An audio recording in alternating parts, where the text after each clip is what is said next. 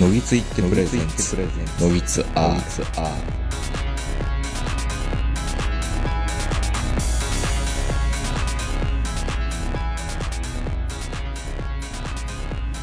どうも皆さんこんばんは、東横名人です。えー本日も静岡県富士宮市にあります、ふもとっぱらキャンプ場よりお届けしております。あの、続々と車が入ってきて、キャンプ慣れてる人って怖いですね。後ろに今いる人って、うん。なんか10センチ単位に車の位置調整してましたよ。タープの張り方がね、うん。なんていうのかな。そこちょっと曲がってるよって言いそうな。ねその海上保安庁の人みたいに、そう、もうあシワの、のついたスーツなんて許さないみたいなそう。。昨日の名人のタープの張り方なんか見たら多分はったされますよね。バカか みたいな。そう。ポールは曲がってるわ。もうなんか、もうペグは斜めじゃないわで、もうなんかいろ、まあ、いろ、まあ、基本的にあの、キャンプ場のタープっていうのは、もうその人のその、キャンプ歴が目に見えてわかるうん。もう、ムササビタープを美しく張ってる人と、な、タープにしわ寄ってるのって、もう明らかにもう初心者ってわかるぐらい。いや別にタープにしわ寄ってたら、ん。このあ朝露みたいなものが、うん。トゥルンってこう降りて、追ってくれるとかそういうわけではないでしょ？まあ、あの、しわ寄らずに綺麗に張ってたら、あの、つるんと追ってくるけど、本当に？まあ、そもそも俺のタープは、うん。もう10年以上使ってるんで、うん。撥水性能がもうほとんどなくて、うん。全然、あの、水滴も落ちない状態なんですけど、本当ね、確かに。うん。まあ、だからね、まあ、基本的にやっぱりタープって、あの、キャンプ場のある意味、うん。あの、その人のあの、経験とかいろんなものを表してるんで、あの、タープにかけるあの、情熱ってすごいんですよ。まあ後ろの人なんかは、うん。あれすごいね、あのタタープ。めっちゃ天井高いですよ。スノーピークかな？スノーピークであれ、ベンツの、あれは A クラスじゃなくて、ベンツワゴン？あ、ベンツじゃないか。で、あのワゴンをうん、タープの、あの位置でないと、その風とか、うん。入り口とか、プライバシーとか、うんいろんなものを考えて、さっきから5回ぐらいずっと車をちょっとずつ動かしてあそこに持ってきた。本当にあの、全英オープンの、うんなんか最終ホールのパター決めるのかなっていうぐらい。そうそうそうそうそう。もう風の大地かお前はっていうぐらい、ずっと芝み読んでましたからね。ここでいっかみたいな感じで、シャバシャバになってる坂本さんとは違うわけです。全然違いますよ。俺、多分ね、キャンプ経歴で言うと、ボーイスカウトから数えると、多分俺の方がよっぽどベテランなんですけど、うんこんなええ加減なキャンパーいませんからね。そうですよね。うん。俺なんて、ここでええやんって、昨日貼ったテントをした、今、沼地みたいになってるから。俺、出るとき大変ですね、沼地ね。そうそう。多分俺、あの、ベテランのくせにあの、鉄砲道で流されるタイプのドキンキャンパーですからね。本当に。まあ、あとはあの、車の中見たら重複しているうん、道具。道具多い。あと、全く適当に住んでるから、うん。放り込んでるだけっていう、どこにあるかよくわからへん。まあ、おおらかなね、キャンプを。もうめんどくさいんですよね。うんギアにこだわりとか。うん。まあ、昔は買ってましたよ。ゴーアウトとかああいうの見て、あの、キャンプスタイルみたいな。まあそれで満足しちゃうっていうのはね。うんテントにあの、あのまあ、風車とか風車つけたりとあか。あ、あるある。そあれもなんか、その、タープの近辺に、う。うん。なんか、誘導灯みたいにつける人いますよね。そう。もうオタクやん。あなたの自宅やんっていうそうそうそう。感じにもってねあ。あいう人の多分自宅って、うん。クリスマス行ったらイルミネーション絶対やってるでしょうね、多分ね。多分なってるでしょうね。光らすの好きなんだもんね。うん。もう、ああいうのい、こう、突き詰めていくと、自宅の部屋をそのまま持ってきただけやんっていう、自宅の部屋キャンプみたいな感じになってるんですかね。じゃあ自宅でいいやん。っていう感じにど、どうしてもね。あ、入れないな。いや、僕はもうとにかくね、うん。もうキャンプ場着いたら、もうとっととタープ立てて、椅子出して、まったりしたいんですよ。うんこのまったり時間をできるだけ長くしたい。うん。で、もう楽な方へ楽な方へ。僕みたいにつくなり、いきなりタイムスケジュール組み出すんですよね。うん。何やってんのこいつ、無粋なことみたいな。そのさ、8時30分から収録ですから。いや、どっちかというと俺あの時計を捨てるタイプだからね。スマホと時計はうん、もう、キャンプ場ではいらんでしょっていう。まあまあままあ今回はラジオ収録だからあ。全まあま然あの、あ、でも、今までに比べたら、うん。すごい贅沢なこといっぱいさせてもらってると思います。まあ2泊3日ですから。ね、食費もね。うん。だ一泊二日やとうね。ん。下手したら、あの、飯すら作らへんからね。そうですよ。おにぎりうん。ぐらいで。お湯も沸かさないですからね俺。もわかさない。コーヒーって何それ？うん。美味しいのか、それ。そう。キャンプ場でコーヒー入れんやったら喫茶店行こうや。ないもんだって。富士宮のあの、あれでいいやん。米田でいいやん。米田で。米田の駐車場で一本ぐらい取ろうか、みそたいな。う、もうそれぐらいで、意味あるそれ、キャンプ来てる。ないね。ないね。うん。ないけど、まあ今日は僕コーヒー今まで3回ぐらい飲んでるんで、うん。だいぶ、そう、名人のそのわがままコーヒーのために、放浪の赤いカップまで買ってきましたよ。え、これ買ったの？そ元からあったやつじゃなかったんですか？う。前回なかったよ。ほんまや。そんな買わんでいいのに、もう紙コップでいいのに。買っていただいたんですね。すいませんね、なんか。名古屋かどっかのララポートで買ってきました。ああ。ホーローね、かっこいいけどね。なんか、キャンプ場でコーヒー飲むんやったらホーローなのかなって、形から入るな。紙コップでいいのにもう。ビーパルで書いてあったから、今、ビーパルってみんな読んでるのかな読んでないでしょ。ねえ。え、だって、やっぱりね、うん野田さんのいないビーパルってもうビーパルじゃないでしょ。ううん。ん。確かに。やっぱずっとカヌーで下って欲しかったじゃないですか。まあもうガクはいないにしてもよ。ううん。ん。ガクってあの、椎名誠の息子じゃないよ。犬の方ね。みんな、みんな野田さんに憧れて、犬と一緒にカヌーで下ってチキンラーメン食いたいって。そうね。俺らの世代はみんな思ってたし、うんあの、スーツのまま、あの、フライパンとか背負って無人島に行きたいっていうのはもう、そそっちはあの、怪しい探検隊の椎名誠に憧れてるんですけど、もうその二つやん、大う体。ん。まあ、ある一定の年齢はね。うん。うん。そう。まあ、あの、このね、あの、イニシャル G の時代から、俺あの、シェルパ斎藤アンチなんで、はいはいはい。もう野田さんがいなくなってシェルパ斎藤しか残ってないビーパルにはもう何の興味もない。今でもどうなんだろうな。昨日鳥人間の話しましたけど、うんこのふもとっぱら来てる人に、うんカイコにビーパルって言われても、はてみたいな。多分ビーパルのイベントもないよね、ほとんど今。まあ、小さいイベントは今でもやってるみたいなパルはまだい健在なんですか？昔はね、結構大々的というか、うんそのキャンプでビーパルの、そのみんなテント集まってね、うんやったりとか、今でもやってんのかな？そもそも今若い人うに、ん。なんでパルってついてるか分からへんでしょ。はいはい。な、なんなんですか ?B、パル？いや、あの頃の小学館？うん。レコパルとか、あったウォーカーみたいなもんだ。そう、何にもパルつけてたんですよ。はいはいなんか知らんけど、サあの、ウンドなんとかスレコパルとか。テーションと一緒ですそうね。そうそうそう。ニューステーション、報道ステーション。パルってついてる雑誌3つか4つくらいあったよ。うーんその中の一つが B パルやったんですよね。パルっていう名前が一時確かには、はなんかありましたもんね。そう。なんでパルなのか俺もよう分かってないけど。うんだから俺、B パルの創刊号って確か今でも家にあると思うんですけど、ええすごい。そう、創刊号の関東がうん椎名誠の怪しい探検隊なんですよ。ああ、なるほどね。うん。なんか50センチぐらいのフライパンで目玉や巻き、目玉焼きを焼くっていうなんか記事が載ってたう。んで、その頃は全然野田さんのことも知らなかったし、まだあの、シェルパ斎藤も、あの、東海道をまだ歩いてただけっていう。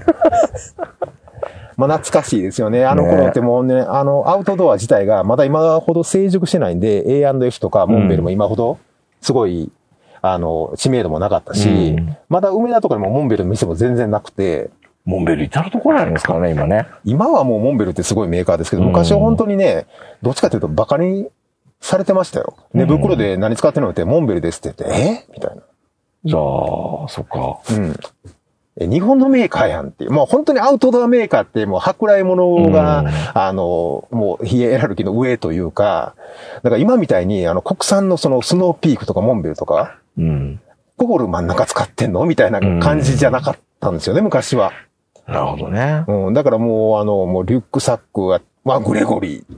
うん。っていう、そういう時代だったんで、本当に、ね。選択肢いっぱいありますから、ただ、一時ほどの、うんこのスノーピーク、僕らや、いろいろここに来て揶揄してたじゃないですか。ひどいな。意識高いな、こいつら、みたいな。うん。でも、そそこまで、はいはい。スノーピークが多分馴染んできたっていうのもあるけど、うん、もう選択肢の、外も、結構、すごい多様になってきましたね。一時期の、うんあの、ワンポールテントブームもちょっと過ぎ去ったみたいで、あのうん三角形のあのね、あの、尖った、はいはいとんがり帽子のテントもそんなに多くなくうて、ん。もう本当に今普通に、まあ、さまた最近ね、ロースとかもデザインがい良くて、うん。見た瞬間にロースとか、鹿番長ってわからないじゃないですか。そう。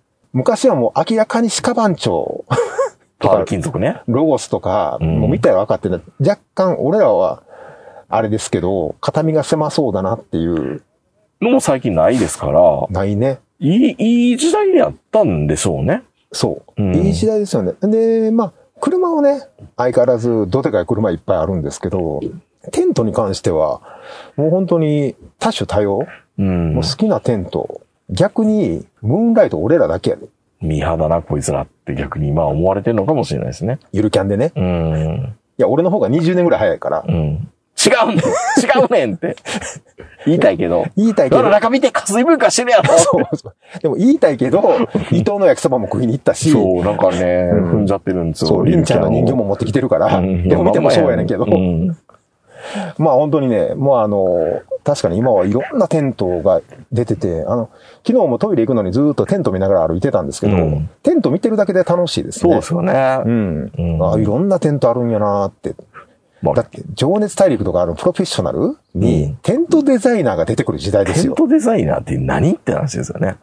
なんかね、うん。どうやって建てんのこれっていうようなテントをデザインして、で、しかもその、言うんですよね。そのテン、まあ、あの、長野県の松本でやってる方なんですけど、うん美しくないテントはテントじゃない、ほう。やっぱり建てて美しい。で、あの、もちろん居住性もいい。そういったテントをまあ作りたいっていうようなことを言い張るんですよ。うん。で、まあ、まあもちろんお高いんですよ。うん。多分10万とか20万するんでしょうけど、うん。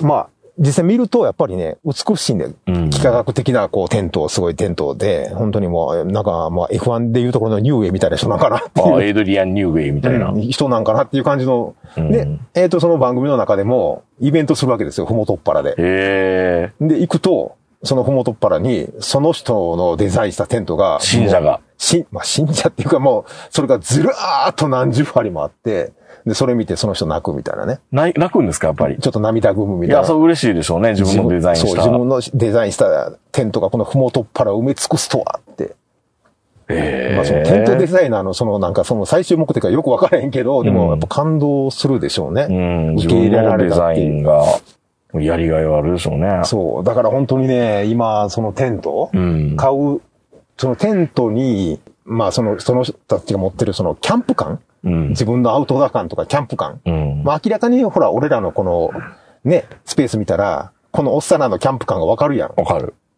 ええやん、楽でっていう。もう、明らかにおしゃれとは程遠いうん。感じですよゴね。ミの捨て方もね、うん。とりあえずなんか小さいあのスーパーの袋に詰め込むだけ詰め込んで、で、最後に、でっかいちゃんとしたゴミ袋に入れればいいって言うんだけど、今はちゃんとあの、ちゃんとそのゴミ袋ゴミ袋のをセッティングするいろんなもんがあるんですよ。あるある。いや、もうそれセッティングするだけで半日以上かかるやん。すごいね、そういう人ってね。いや、もう尊敬しま、いや、もちろんね、うんあの、キャンプスタイルっていうのをちゃんとやってる人たちってもう本当にね、偉いなって思うんですよ。うんまあどう考えても、着てる服からあかんもんね。なんかね、ワークマンとかね。俺もユニクロのあの、イイージーなんとかパンツを、うん。普通の仕事用にも履いていたこのスニーカー、ドロドロドロドロ靴と、ほんでワークマン。のフィールドコアですよ。でもフィールドコアはやっぱりキャンプ場似合いますよね。全然これ街中でこれ着てたらちょっと恥ずかしいんですけどまあ、それで山手線はちょっとね。ちょっとやばいなって思うけど。うん。いや、まあまあ確かにでも本当にね、思い思いになんかキャンプを楽しんではりますよ、みんな。うん。うんまあまあ豊かですよね、これはね。まあ一時期のあれかな、ロッジテントブームはもう去ったのかな。うん。昔ね、あの一時期あの、この山小屋風の古いハンプ製の。ロッジ風の、まあ昔の小川テントとかね、うんああいうのがすごい流行って、みんなあんな30キロぐらいあるようなテントを持ってきては家建ててたけど、あれはもう見なくなりましたね。そうですね、少なくなりましたかね。うん。まあ本当にあの、まあ特にこのふもとっぱらキャンプ場ってやっぱベテランキャンパーが多いんで、うん。皆さん小綺麗に、まあ先ほど言っ、うん、先ほどのあの、後から来たキャンパーの人たちもそうですけど、やっぱりみんな小綺麗にやってありますね。ううんん。やっぱりこういうとこ来ると、またちょっと物欲が、あ、そう。ちょっと物欲出ましたね。まああの、今回あの、久しぶりにテント出したらあの、加水分解してる ムーンライトを見て、ちょっともう新しいの買ってもいいんじゃないってこう自分に？うん。思いましたね。なるほど。うん。まあ、ということで、今日もね、うん。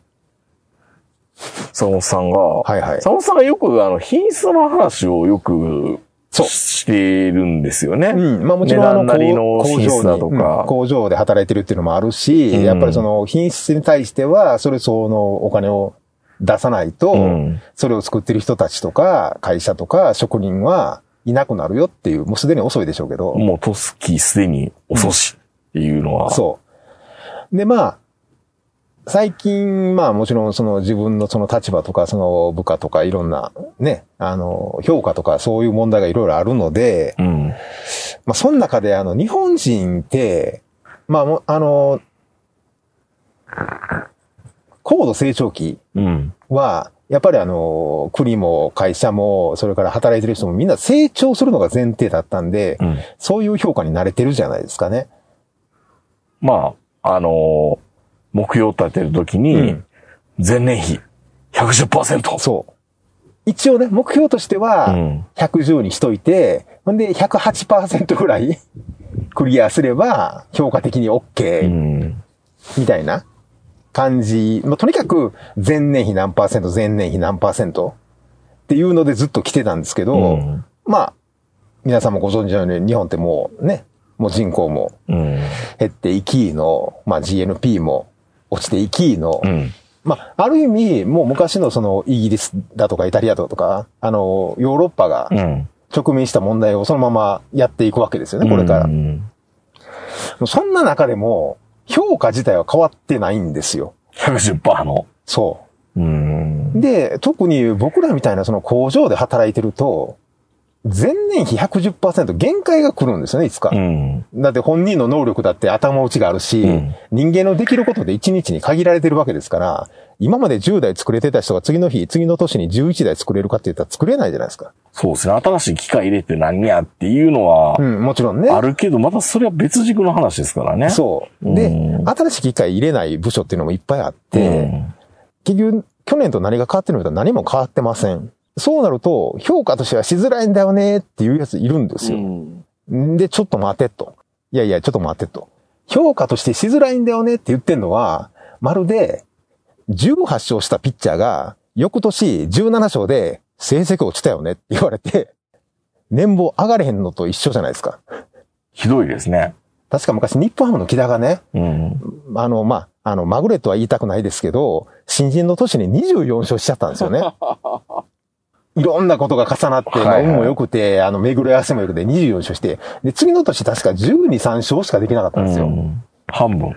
減俸。ひどいな 減俸ですよ。いや、昔のプロ野球ってまあそういうことが平気でよくあって、うんあの、去年40本やったのに今年35本か減俸 とか、タイトル取られんかったから減俸とか、そういうのいっぱいあったんですけど、あのある意味その職人的な仕事で、うん。去年と同じ、あの、成績を叩き出して、上げる要素がないって言っちゃうのが、ものすごくなんかやっぱり違和感というか、うん。いや、それはないでしょうと。まあ、維持できているだけでありがたいと思えよっていうのと、うん。会社にいてくれてありがとうっていうぐらい言ってくれよ、みたいな。そう。だからね、本当にまあ、あの、うんもちろんそれはね、あの、自分の周りだけで他の工場とか他の会社はそんなことないのかもわかんないけど、うん日本人って本当に現状維持っていう言葉に厳しいですよね。そうですよね。なんか現状維持ってすごい悪い意味で捉えるじゃないですか、みんな。いや、もう本当そうですよ。うん。いや、まあ、本当そうなの？僕は現状維持って、すごい難しいことだと思ってるんですよ。うん。特にその職人の世界では。まあね。うん。だって、和菓子職人なんて、ほぼほぼ現状維持じゃないですか。もう普通そうですよね。まあもちろんね、新しいあの和菓子をどんどん開発するのも偉いけど、もう、老舗の店とかで、ずーっとどら焼きとか、うんずーっと同じ饅頭作ってる職人さんいるでしょ？んまあ現状維持なんですけど、で、あの人らは評価に値しないのかって、まああんなことないじゃないですか、やっぱり。あの職人として、あの人が作ったものはやっぱりいいっていうふうに褒められるわけでしょ、うんそういう、まあ、あの、一時期ね、あの、ツイッターかネットかなんかで有名になったのが、あの、食パン焼いてる、なんかあんまり、あの、見た目のよろしくないおじいさんがいて、うんで、まあみんなから半分馬鹿にされてたような、もうひたすら食パンしか焼けないおじさんがいたんだけど、その人が定年で辞めたら、食パンの味が変わったじゃないかって言って、二度とその食パンの味が戻らないと。うん。そのおじいさんがいなくなったことで。で、あの人が味を守ってたんだなっていう。まあ、やめてわかるっていうのは。そう。だからね、その、まあ、現状維持って言うと、なんか、あの、成長がないみたいな感じで評価されなくなるんですけど、うんずっとそのクオリティを保ってる？まあ、ある意味す水準。ことですよね。そう高い水準で保つっていうのは、毎年3割打ってるプロ野球選手と一緒なんですよね。確かにそれで、なんか打率がん3割が2割8分9厘ぐらいになったとしても、うん。下がったやないかって、俺の首取ったからに言うのはちょっと違う。そう。それが2割2分とか2割切ったら、うんいや、パフォーマンスとクオリティ下がってるからっていうので、まだわかるんですけど、まあ、3割5分取ってた首位打者が、まあ、ギリギリ3割1分とかなったとしても、別に評価変わらないじゃないですか。本当はね。うん。そんなこと言うと、一郎なんて下がり続けてますよ。そうですよね。うん。だってあの、日本でデビューした時、それからメジャーでデビューした時が、おそらくい成績がね、ほとんどピークで、うんやっぱり年とともに下がっていくじゃないですかね。うん。でも3割を保つっていうのが、やっぱすごいことなんですよね。うん。それでいくと、まあ、あの、その人にも言ったんですけど、いや、3割売ってますから。この人ずっと、うんずっと3割売ってて、うんあの、そういう大きな失敗も出してない。うん。そこを評価しないと、いや、その職人とか辞めちゃいますよ。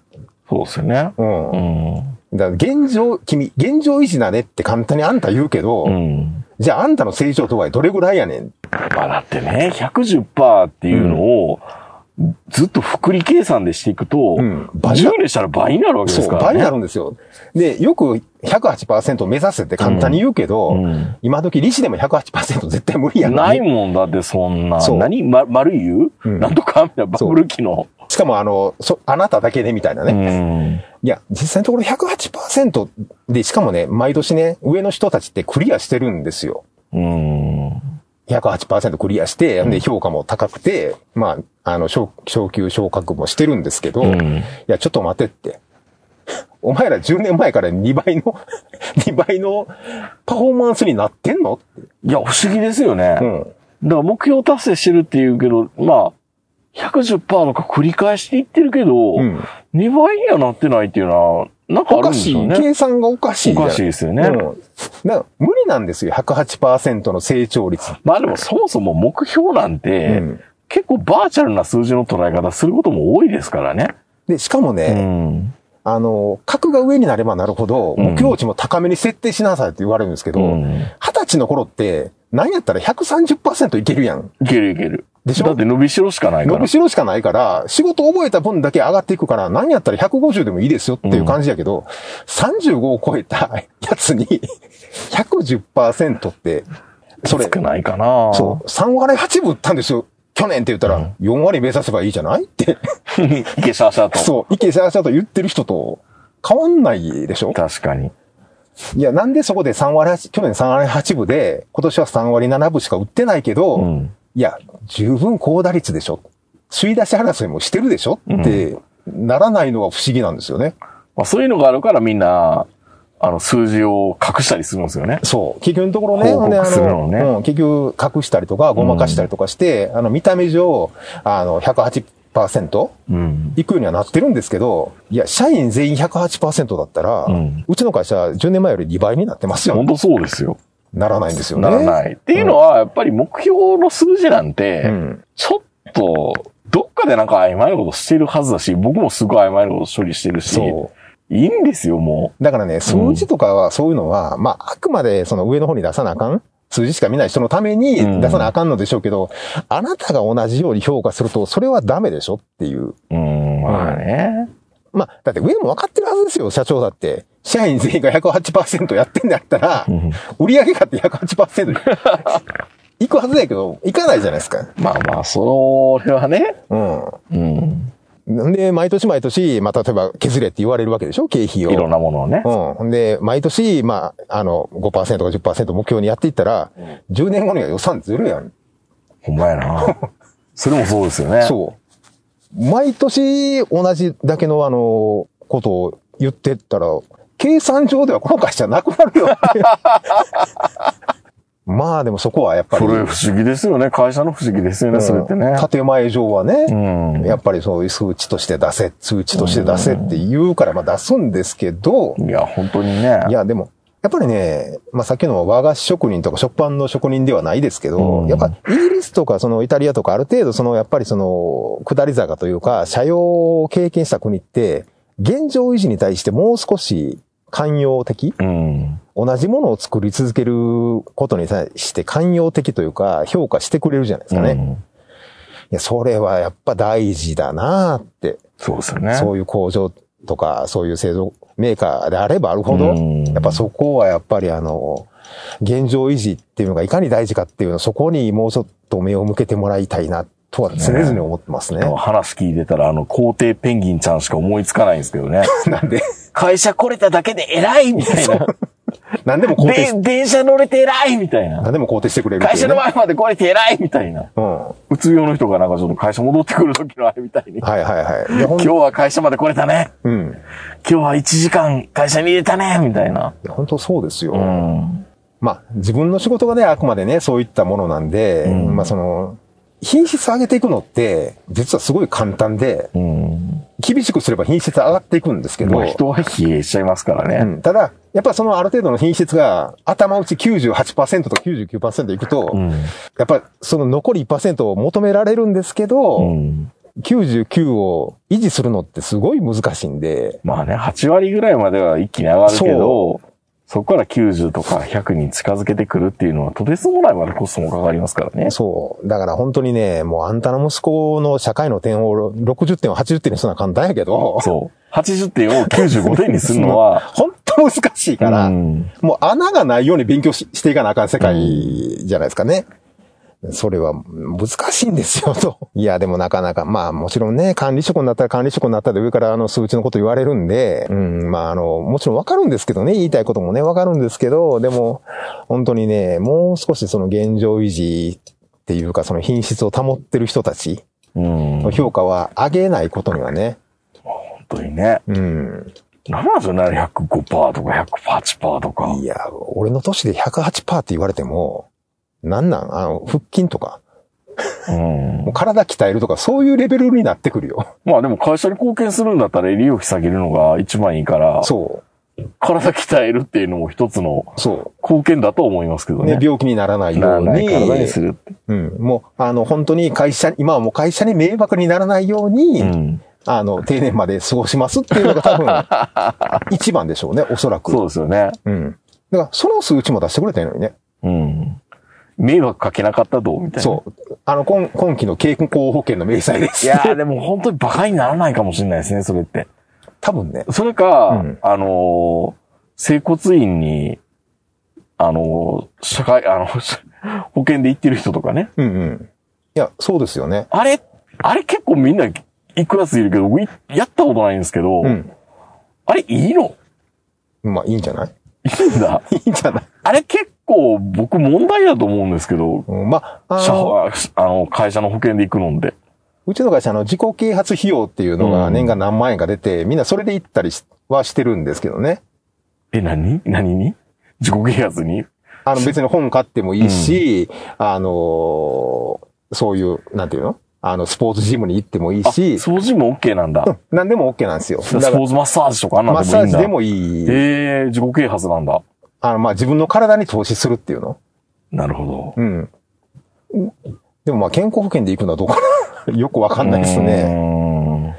いや、でも本当にね、もうあの、会社に貢献するのがあくまで成長のみっていうね、見方、それも限界があるでしょうしね。だってもう国全体が成長してないんだからね。うーん。なんなんでしょうね、あの成長脅迫観念みたいな。いやー、維持でもいいし、ちょっと、今日は100、0.5%いけましたとかでもいいと思うんですけどね。もうね、50過ぎたら、うん。まあ、はっきり言って、体力も、それからもう、まあ知識はともかくとして、頭の回転も全部30代、40代に負けるので、うんあの、98%を目標にしようかって言って、すいません、96%でしたってこう、そう、落ちていくのをいかに踏みとどまるかっていうところに、ちょっとあの、視点を変えてほしいなっていう。まあでもそれも認められないんでしょうね。人が少なくなってくるから。まあね。うん。どう考えても、うん。あの、数学的におかしいんですよ。うん確かに。108%ずっと達成してるんだったら、うん。ね、本当に2倍の規模になってるはずだし、うん。って考えたら目標なんて合ってないようなもんなんじゃないのってうん。思いますけどね、本当に。まあそろそろ半期が終わるので、は次の目標を立てる時期なんですけど、い。嫌だな前103%ぐらいで出した時も、突き返されましたからね。目標が低いって。ああ。これじゃあ、申し開きできないんだよ。みたいな。うん。評価のしようがないよねって まあ、3パー伸びてるからいいやんって。思うんですけど、んなぜか、もうみんなもうずーっともう半押したように108%出してくるんですよ。うーん。いや、それかもう割り当てられて、うんっていうのもありますよ。まあね。普通に一律あなたのところこの数字ね、この数字ね、根拠って言われると、はい、こうだからって出すけど、う。うんーん、ちょっと難しいんじゃないですかみたいな、頑張りますけど、うん。自分で言ったわけじゃないからねって言って、出してます。ですね。まあうん本当にあの、そろそろもう日本も会社も、うん。みんなのその成長っていうのを、ちょっと横に置いといてう、ん。うん。いや、現状維持でも高い位置にありますよ、日本って。そうですよねあ。る治安、程度治安でもそうもうですよね。終わりだとかもう先進国最低とかうん。言ってるけど、先進国やったらいいやんって。そうねう。んで、そもそも先進国って何なの？よくわかんない概念ですからね。え、G7 に入ってるから先進国なの？うん。グレートセブンってことですか？うんなんかね、先進、もう人が減り始めた時点で先進国じゃないんですよ。うん。うん、どう考えたって。確かにね。うん。先進、まあ僕の中での先進国って、インフラが揃ったら、うんもう先進国だと思ってるんですけど、うんそこそこ。だから、もう、もちろん中国なんかもそうだし、ある程度、うんもうあの、中東とか、アフリカの結構あの、オイルマネーで豊かなとこなんか、もうほぼほぼ先進国より裕福な暮らししてるじゃないですか、みんな。そうですよね。うん。なんかみんなもうボルネでもどこでもみんな先進国でいいような気がすんねんけど、いや、本当に現状維持ってもっと評価されても、うん。まあなんか本当皇帝ペンギンみたいな感じになるけど、今日も生きてたね偉い偉いそうい。や、でも本当そのレベルかもしれないですよね。うん、もうそのレベルでいいですよ、もう。十分ですよ。まあ先週はね、うんアドレナリンの話を知ったうん。反動で、うんこんなちょっと緩いそう。話をしてますけど、んそういうのもあるということですよね。まあ、あの、俺を評価してくれって言ってるわけじゃないんですよ。うん。してほしいけど。まあ、あの、まあね、このラジオもね、うん現状維持できてるだけで偉いって思えば、いいのかな？現状維持できてる？できてる、いや、内容は知らないですよ。い やいやいや、内容知らないって何その？内容はわからないけど。うちは別にあの、道徳とか売ってるつもりはないんだ、みたいな。まあまあ、とにかく、まあ、現状維持っていうか、あの、ラジオに関しては、今日もやってるね、偉いいや、今日もやってるね、今日も今週も更新してるね、偉い偉いっですよて。いう、それだけですよ僕は。それぐらいの気でいますけどね。もう、だから本当にね、もうあの、うんお寺寺さん20周年おめでとうごおざいますですよ。我々もですね、うん。僕は2002年、2003年からなんですが、もうさん僕は。一応ラジオ家業というか素人ネットラジオ家業20周年でますあよ。途中ね、まあブランクがあったりとか、どいろいろ相棒があったりとか、いろいろ、まあまあもちろんそのモテラジさんもそうなんですけど、うんまあ、でも長くやってるって、すごいね。すごいね。うん。まあもちろん素人なんでね、あの、うんプロがやってるみたいにずっとクオリティを保ち続けるっていうな、なかなか難しいんですけど、やっぱ継続してるっていうのは偉いですよ。そうですよね。まああ自分で自分を褒めてあげないとね、僕らも。そうですね。ということです。はいはい。それでは皆さんおやすみなさい。さよなら。